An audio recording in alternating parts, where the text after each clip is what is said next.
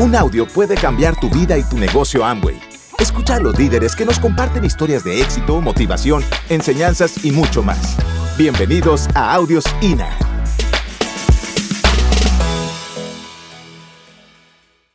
Si tienes a un lado de ti alguna persona exitosa en este negocio también, le detectes, le identifiques cuáles son sus distinciones, qué hace, cómo habla, cómo camina, cómo, cómo este, se viste, qué libros lee, qué está escuchando, qué está haciendo, qué actividades está realizando para generar esos resultados que tiene y que tú también quieres tener en este negocio. Y hablando en términos generales del mundo de, los negocios tradicionales, se, puede decir que la gente exitosa estudia, número uno, por eso te decía lo anterior, estudia a otros exitosos y de esa manera estudian lo sobresaliente de esas personas. ¿Qué es lo que los hace sobresaliente? Porque ahora en esta época no, ya no funciona nada más ser bueno en algo. Ya no funciona, ya no paga pues ser, ser bueno en algo, ser este, espera a la gente que te emplea o la gente que para la cual tú le das un servicio, ella espera o esos esperan que tú seas excelente para pagarte bien. Entonces, si quieres ganar más y vivir mejor, tienes que ser sobresaliente para que entonces recibas una compensación excelente. Entonces siempre se ha estado elevando más la barra, si tú quieres, para brincar más allá, más arriba. Si tú quieres brincar de nivel, de nivel económico, tienes que brincar de nivel de pensamiento. ¿Cierto o no es cierto? Esto es lógico, esto es real. Entonces, la distinción es importante. El enfoque es donde tú pones tus pensamientos. Otra distinción importante también es precisamente que los, los empresarios, la gente de negocios, administra es celosa de su tiempo, administra su tiempo adecuadamente. Por ende, por ello, se promueve tener una agenda. Ellos tienen una agenda. Yo no conozco gente exitosa que le digas que vas a tener una cita con ella y te acepte la cita y te diga, sí, nos vemos en tal hora. Siempre saca la agenda o le llama a la secretaria para ver si tiene dispuesto ese tiempo. Administra su tiempo. Otra cosa importante es que sabe pagar el precio. El precio del éxito se paga una vez y el precio del fracaso se paga toda la vida. Entonces siempre están dispuestos a pagar el éxito, a pagar el precio para tener más éxito. Están dispuestos a otra distinción es que se estiran, estiran su mente, estiran su mente y se capacitan constantemente. Y además, ¿qué crees que están buscando? ¿Actividades placenteras o resultados placenteros? La gente de éxito. La gente de éxito está buscando resultados placenteros, por eso está pagando el precio. El precio de estarse capacitando, el precio de aprender de otras personas, el precio de estar invirtiendo en sí mismos. La mejor inversión es la versión que tú vas a meter aquí adentro para que salga por aquí afuera. ¿Qué tanto estás dispuesto tú el día de hoy de tomar la decisión de invertir aún más en tu cerebro, de invertir aún más en tu corazón? A través de las historias, a través de los CDs, a través de esos libros que se promueven en el Instituto de Negocios Amway. Como un empresario de éxito, pues no se va a estar enfocando en la próxima carne asada del fin de semana, que está viviendo de semana en semana, de quincena en quincena. No se enfoca en la carne asada, en las chelas, en el fútbol. No tanto, obviamente, se lo pondrá de, ¿cómo se dice? De, de, premio, ¿verdad? Y se va a ver al mundial en vivo porque pagó el precio antes. ¿Qué hay que emocionalizar esas imágenes del éxito.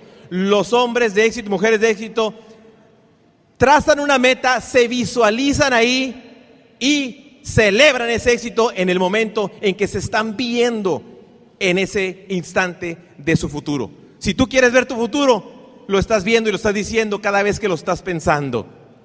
Y otra distinción que yo he observado es que son grandes soñadores. Una persona que es sobresaliente siempre está hablando de cosas grandes. Y generalmente la gente que ha tenido éxito es criticada. Como decía por ahí esa historia, dejen que los perros ladren porque estamos caminando. Entonces, básicamente, cuando yo entré a este negocio recuerdo un poquito de que, y, y aquí quiero aprovechar para compartirles algunas enseñanzas, que básicamente la gente no entendía a lo que nos metimos. Yo no comprendía inclusive que tenía un negocio. Sea, la realidad es que Paco entra primero que yo. El comprender, el tener un negocio fue una manera de pensar. Fue cambiar un patrón que yo traía de pensamiento. Hoy sé que un empresario, una persona que es libre, que tiene tiempo y dinero, piensa muy diferente a como pensaba yo como autoempleada, como profesionista que me empleaba a mí misma. O cuando tuvimos algún empleo. Son patrones diferentes, malos no, pero podría darte la libertad económica si aprendemos cómo piensan la gente que es libre. Y Paco les preguntó ahorita si ustedes quieren ese tipo de estilo de vida. ¿Cuántos de ustedes realmente quieren tiempo y dinero? Diga yo, pero con corazón, que verdaderamente lo quiera. Entonces, una de las cosas bien importantes es que una persona de éxito sueña, es una persona con pasión. ¿Cuándo has visto a un hombre sobresaliente? Y no nada más en los negocios. Un atleta, un campeón olímpico, una, un hombre exitoso, de, un padre de familia, porque tú puedes ser exitoso en diferentes áreas, no nomás es el dinero. ¿Cuándo lo has visto? Viendo el piso y arrastrando los pies. Generalmente una persona sobresaliente tiene una actitud extraordinaria, aunque no todo el día, pero sabe cómo salir de una actitud baja y ponerse en una actitud sobresaliente. Es celoso de su actitud. ¿Y cómo distingues a alguien que no es sobresaliente? Mira, yo he saludado a gente que le dices, ¿y tú cómo estás? Pues ay, nomás respirando porque es gratis. Y lo que queremos con esta primera enseñanza es que sepas que tienes un negocio y que como tal hay que estudiarlo. Y además aprender a estudiar las distinciones escuchando las historias de la gente que ha desarrollado esta industria para que cada vez tú tomes esas distinciones, las modeles y saques lo mejor de ti y tengas éxito y tengas esa libertad. Exactamente, si tú controlas tus emociones, si tú controlas tus pensamientos, si tú controlas lo que está entrando aquí en tus ojos y lo que está entrando por tus oídos, entonces tienes un verdadero control de lo que puede ser tu vida. Porque si no lo controlas, si no estás dispuesto a controlarlo, no estás dispuesto a ser el guardián de la información que viene hacia ti, alguien más ya lo está haciendo, alguien más ya está educándote, alguien más ya te está controlando y se llama televisión se llama medios, se, llama, se llaman telenovelas. ¿Ok? Y ese, esa información que está recibiendo ahí está siendo de una la, la pasan de vez en cuando o todos los días. Cada este, cuatro horas, cinco horas o cada hora. Cada hora. La televisión está diseñada a programar, por eso se llama programa de televisión televisión, te envía su visión y además te envían una serie de, comerciales. La venta es una transmisión de emoción. Entonces, tú controlas esa información, ahora que lo sabes, puedes controlarla a través de qué? A través de información positiva, a través de información como la que estás recibiendo, a través de los CDs, de los libros y de las reuniones y la asociación con el éxito. Cada una de las personas, yo por eso te felicito porque estás el día de hoy aquí decidiste estar aquí, decidiste pasar parte de tu domingo en esta tarde, precisamente porque sabes que donde se reúnen personas de éxito, ¿qué crees que van a generar? ¿Éxito o fracaso? Date un aplauso por eso, date un aplauso.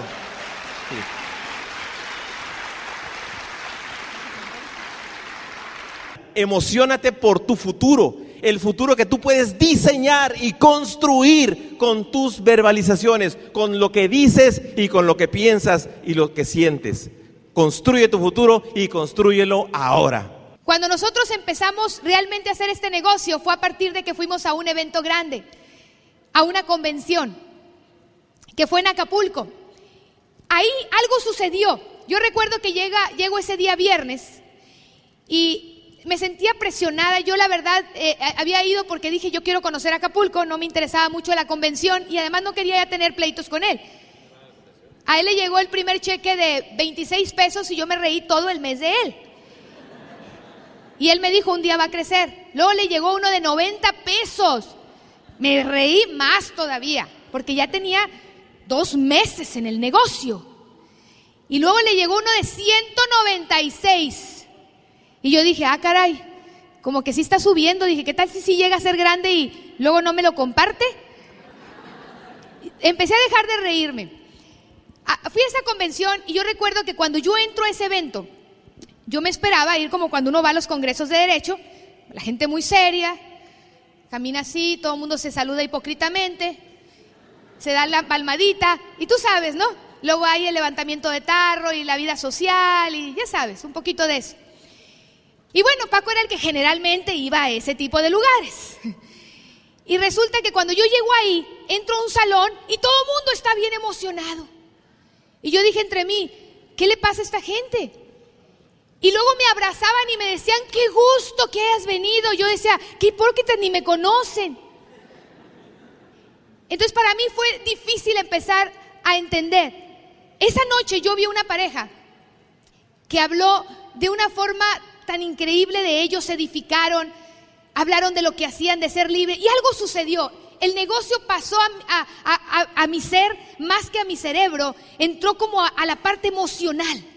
A mí me gustó el medio ambiente, me gustó la libertad, me gustó lo, lo que ellos estaban viviendo y aunque no comprendía lo que tenía que hacer. Y luego viene otra persona, coronel, retirado ya y además eh, un diamante que, tiene ya hasta el día de hoy una cantidad enorme de diamantes en toda Sudamérica y Centroamérica y habló de, la, de su estilo de vida, abogado también, que estaba libre financieramente. Y yo cuando lo escuché me relacioné con él.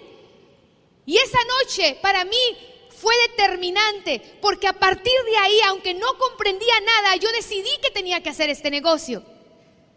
Y ahora cuando una persona es nueva y hay un evento grande, yo hago todo por insistirle, por promoverle, por explicarle que es importante que vaya. ¿Por qué? Porque estoy segura que si yo no he ido a ese evento, yo no estuviera aquí y nuestra vida no fuera lo que hoy puede ser. No fuéramos, no, no hubiéramos viajado por tantos países. Mis hijos no conocieran tantos cruceros y los mejores museos del mundo. Mis hijos no tendrían la oportunidad, como ahora mi hija que se va a ir a Florencia a estudiar a una universidad de arte por seis meses. Yo no, yo no estuviera manteniendo a mis padres, no tendría la posibilidad de tener dos casas y vivir donde quiera y dormir donde me dé la gana, si no hubiera ido a ese primer evento. Entramos nosotros y abrimos a los primeros tres frontales. Y ya íbamos a hacer esmeralda y diamante. Para empezar para diamante se ocupan seis, no sé cómo pensaba llegar, pero por lo menos esmeralda dije, sí vamos. Y empezamos a trabajar con la misma gente, con la misma gente, con la misma gente. Y me acuerdo que Luis Chávez venía y nos ayudaba y a veces había un invitado o dos y no pasábamos de ahí y nada más con los mismos. Y de repente llega Luis y nos dice, escúchate este cassette. Algo nos quería decir que no le escuchábamos. Y ese cassette se llamaba Ahora, Luego y Nunca. Y en ese cassette explicaba que hay gente que entra al negocio que nunca la vuelves a ver que a lo mejor registró, llegó y el vecino le dijo, mi hijo, te lavaron el cerebro, vámonos al fútbol. Y ya nunca te volvió a contestar porque prefiero ir a un quebrado. Y le robó el sueño. O por alguna otra razón. Y en ese CD hablaba de los luego. Gente que te dice, tú no te preocupes, tú espérame tantito, yo voy a ser uno de tus diamantes. No más deja que el perico se alivie. No más deja que pase la quinceñera de mi comadre del 2012, porque voy a hacer los recuerditos. Dame chance, tú espérate que cuando yo inicie, yo le meto turbo y te va hasta pasar. Aguas con los luego. Ah, ¿cómo quitan tiempo? Ahí estaba yo con estos luego. Y ahí hablaba de encontrarlos ahora. Y una persona que es ahora es aquella que dice, ¿qué tengo que hacer? ¿Qué sigue? ¿Cuál es mi próximo paso? ¿Qué debo leer? ¿Cuál es el siguiente eh, plan de acción? Dime, eh, oriéntame, ¿qué tengo que aprender? y que empiezan a hacer las cosas. Y cuando yo escuché ese CD, ese cassette, le digo a Luis, oye, ¿y los que yo tengo? Se rió y me dijo, nunca. Entonces, abre más. Así es esto, me dijo, es como la baraja de que tienes que buscar el as. Si tienes que levantar todas las cartas para encontrar los ases, pues hazlo. Y a veces uno le frustra que la persona que auspició, que le prometió, no hace nada y mucha gente ahí se queda en el negocio. La cuarta línea, una prima mía, que nunca escuchó el plan por hacer sándwiches para atender a las tres invitadas. La única que firma, firma porque le di lástima que nadie iba a firmar. Y esta persona que está aquí, que hasta el día de hoy tengo un gran aprecio por ella, le empecé a hablar muchísimo de Luis Chávez. ¿Por qué? Porque resulta que en la convención yo vi que todo el mundo saludaba a Luis. Y dije, ah, él es importante. Todo el mundo llegaba y le decía, Luis, Luis. Lo que no sabía yo es que Luis tenía tres años al 3%, por eso lo conocía todo el mundo. Pero yo dije, fíjate, yo la edificación no la entendía, pero la comprendí de otra manera. Ya Luis en aquel tiempo debe haber sido, no sé, un 15, un 18, un plata. Pero yo lo edifiqué de manera natural y empecé a hablar porque me había impactado que todo el mundo llegaba y lo saludaba. Y antes yo ni siquiera hablaba de él, lo llevaba a las reuniones, él cargaba sus cosas, eh, eh, no tenía ningún valor, por eso no me podía ayudar, no había resultado, porque yo no le daba su lugar, no lo edificaba previo a la reunión. Empecé a hablar tanto de él que me dice, me dice esta amiguita Miriam, me dice, oye Giovanna, ¿y qué tengo que hacer para que venga el famoso Luis? Ah, tienes que tener mucha gente si quieres una cita con él. ¿Qué hice yo ahí? Le di valor a mi equipo de apoyo. ¿Y qué es lo que sucedió? Tenía la casa llena. Y en aquel tiempo comprábamos, pues los, bueno, ahorita compras los paquetes y llevamos siete kits de registración. Y aquella reunión era tremenda, que por cierto le dije a Luis, ¿lavas tu carro o lo dejas a tres cuadras porque está muy feo? Y viene gente muy nice a esa reunión. Yo no sé qué pensaría Luis, yo no tenía sistema. Y le dije, no te cuentes el chistecito del desodorante que está muy corriente. Le di como 10 instrucciones al pobre de Luis. Y sí contó el chiste del desodorante. Estábamos en esa reunión y entonces, pues Luis es tremendo, él auspicia donde se para. Y Luis Chávez empieza a dar el plan. Y al final era una rebatinga porque nada más había siete paquetes. Y algo interesante sucedió. Esa noche firmaron siete personas frontales de esta persona. Pero una de ellas, mi amiguita Sara, también la quiero bastante, llegó tarde. No supo lo que era el plan, pero cuando vio que se estaban peleando por las cajas, ella agarró la suya y dijo, esta es mía, esta es mía. Porque era tal la emoción Y fíjate, aquí estaba un veterinario, aquí estaba una psicóloga y estos eran empresarios, dueños de negocios. Yo no sabía hacer el negocio, no quería escuchar CDs. ¿Se acuerdan que no tenía humildad de aprender? Ah, yo era como la canción de A mi manera. A veces uno quiere meter la pata bien para aprender de qué manera no se hace. Lo más inteligente pregunta, mejor. Empezamos a hacer esta dinámica y resulta que el, veterinario dice, quiero estudiar el negocio. Y empezó a investigar la historia de Amway. Y llegaba y le decía a Paco, Paco, ¿ya viste lo que dijo la revista Times de la historia de Amway? No. Wow, dice, mira, John Davis en el libro Megatrends habla de que lo tienen en el modelo como ejemplo en Harvard, en la escuela de economía. Y fulana revista económica habla de Amway de esta manera. Y yo me empecé a sentir apenada porque dije, yo no sé todo eso. Y él es más nuevo que yo. Y él estaba estudia y estudia y estudia el negocio. Y llegaba y le brillaban los ojos. Y me dijo, y, al mismo tiempo me decía Sara, ¿qué hay que hacer? Junta gente y vamos a explicarle esto a tu casa. Llegué a su casa y la casa estaba llena. Pero como yo no leía las instrucciones y me dijeron que estudiara una agenda que decía los ocho pasos del patrón para tener éxito, ni recuerdo porque ni siquiera le puse atención, menos los leí. Y ahí decía cómo preparar una reunión exitosa en casa. Y cuando llego, ¿qué creen que me encuentro? A todos caminando con su copa de vino, canapés y a todo mundo bien sonriente porque tenían una hora ya y iban en la segunda o tercera vuelta. Pues, ¿qué crees? Que todos firmaron. Pero nadie hizo nada. Pero luego me dice, me dice Sara, ya me di cuenta que la regamos. ¿Qué sigue? Otra reunión, pero no licor. Y después me decía ella, ¿y qué sigue? Hay una conferencia semanal donde se les va a explicar el plan, hay que llevarlos para que se asocien y escuchen más del negocio y se motiven. Ok, y los llevaba. ¿Qué sigue? Pues dicen que hay un seminario donde viene una pareja que tiene éxito y que va a contar su historia y nos va a enseñar cómo tener éxito y, es mejor que le enseñe otro que le enseñemos tú y yo que somos nuevas. Ah, pues ella los llevaba. ¿Qué sigue? Que haga sus 300 puntos. Yo no sé cómo le hacía, pero todo el mundo hacía sus 300 puntos. Al mismo tiempo, quiero que sepas que ella no tenía una carrera universitaria, ella vendía muchas cosas, era muy dinámica, siempre lo ha sido, sigue siendo una mujer extraordinaria, pero ella tenía esa simpleza. Pues, ¿qué creen? Que llega en tres meses a plata. Y cuando sube al escenario, mi amigo el veterinario va con Paco y le dice, no puedo creer que ella si no tiene ni título universitario y yo que sé tanto del negocio, todavía estoy al 6%, porque antes había 6%, ni siquiera al 9%. ¿Y qué fue lo que sucedió? Uno estudió y la otra actuó. Y aquí eventualmente empezamos y auspiciamos después de la primera convención 80 personas aproximadamente. Una de las cosas que yo aprendí es que necesitaba tomar las riendas con Paco y aprender a dar el plan. Porque yo le decía a Luis, mira, tú le das el plan a una línea, Alicia Barruti a la otra, Javier a la otra, y yo los apoyo con Paco. Y decía, no, tú tienes que dar el plan. Me dice, ya tienes que aprender, porque tu negocio está creciendo. Tuvimos que aventarnos al agua porque había cinco razones por las que no queríamos y aprendí un principio, que es tu negocio cuando tú tomas la responsabilidad.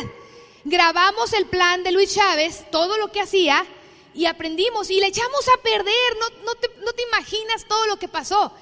Yo criticaba a Paco y le decía, si no lo da Luis Chávez, pero nos aventamos a dar el plan. Y cuando tú empiezas a tomar las riendas de tu negocio, empiezan a suceder cosas.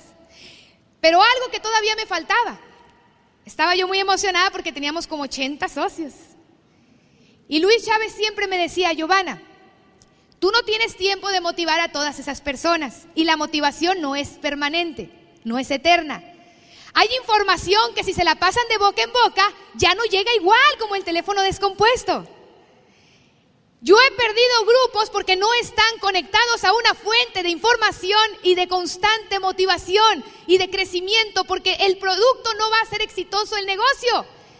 Es la gente que crece y se convierte en un líder que aprende de relaciones humanas, que aprende a soñar, que aprende a trazar metas, quien va a hacer que se mueva el producto y se construya un negocio. Pero yo no entendía eso. ¿Y qué creen? Se me rajaron como 40 el siguiente mes. Y llego con Luis y le digo, Luis, ¿qué pasó? ¿Que ¿De qué se trata este negocio? Más de 40 gentes ya ni las podemos encontrar. Ya les puse catachita de cementerio. Y me dijo, es que no escuchaste. Tú tienes empleados. ¿Cuáles empleados? Pues los CDs.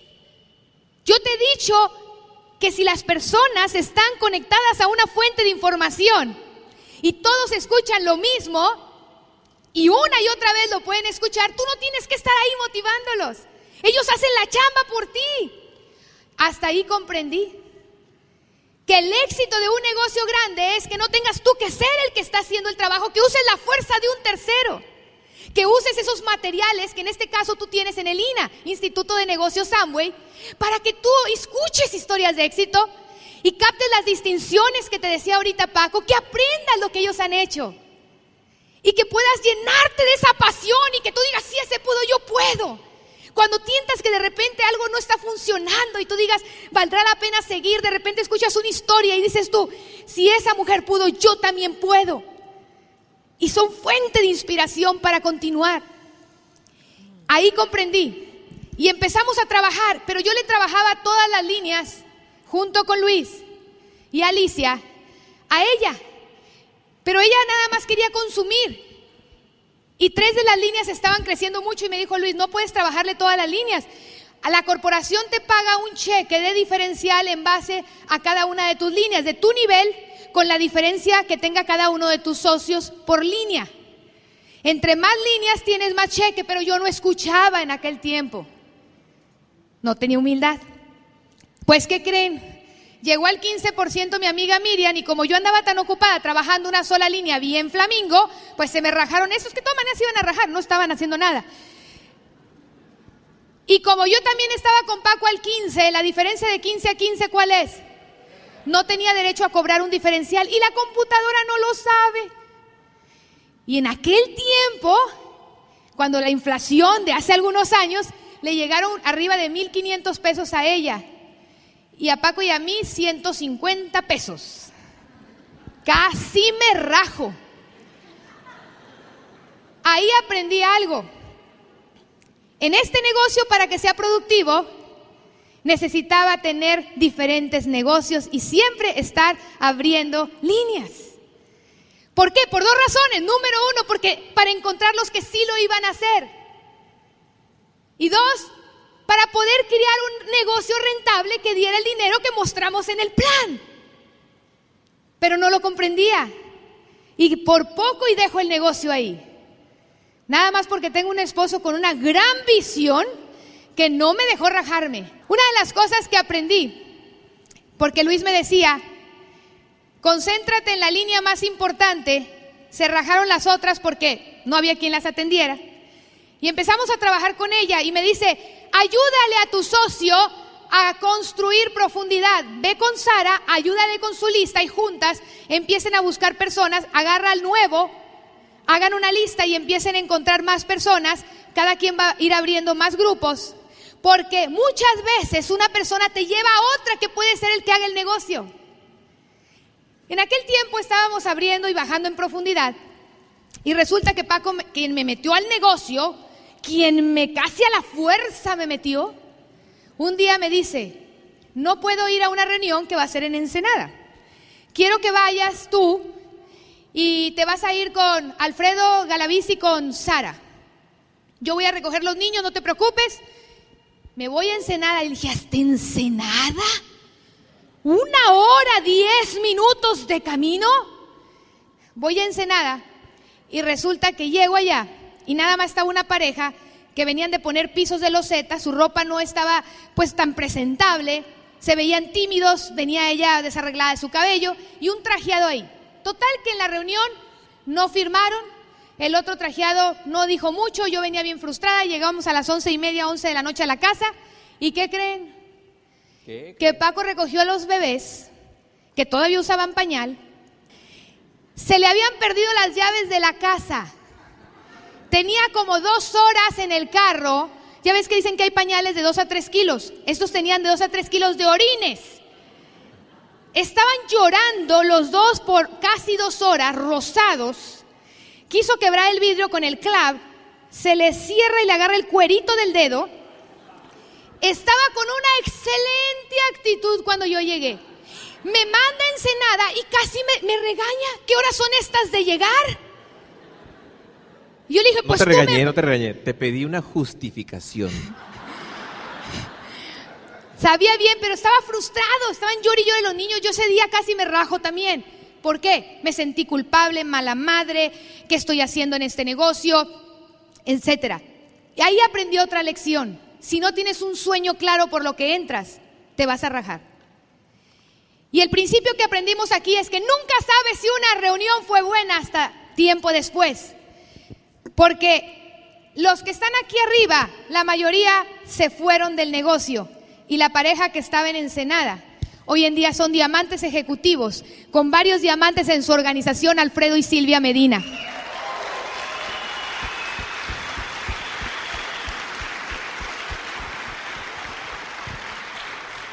Aprendí varios principios, que tenía que conectar a todo mi grupo a una fuente de información constante. Aprendí que tenía que promover mis productos, Aprendí que se podía comercializar y generar dinero en forma inmediata. Aprendí que entre más líneas, más dinero. Aprendí que siempre había que estar ayudando en profundidad, porque quizá 3, 4, 8 en profundidad iba a salir el primer diamante. Y aprendí que tenemos los mejores productos del mundo, un equipo de apoyo que siempre había que estar edificando para que viniera a apoyarte. Y aprendí algo muy importante, que nada de esto va a suceder si no tenemos un sueño. Gracias por escucharnos. Te esperamos en el siguiente Audio INA.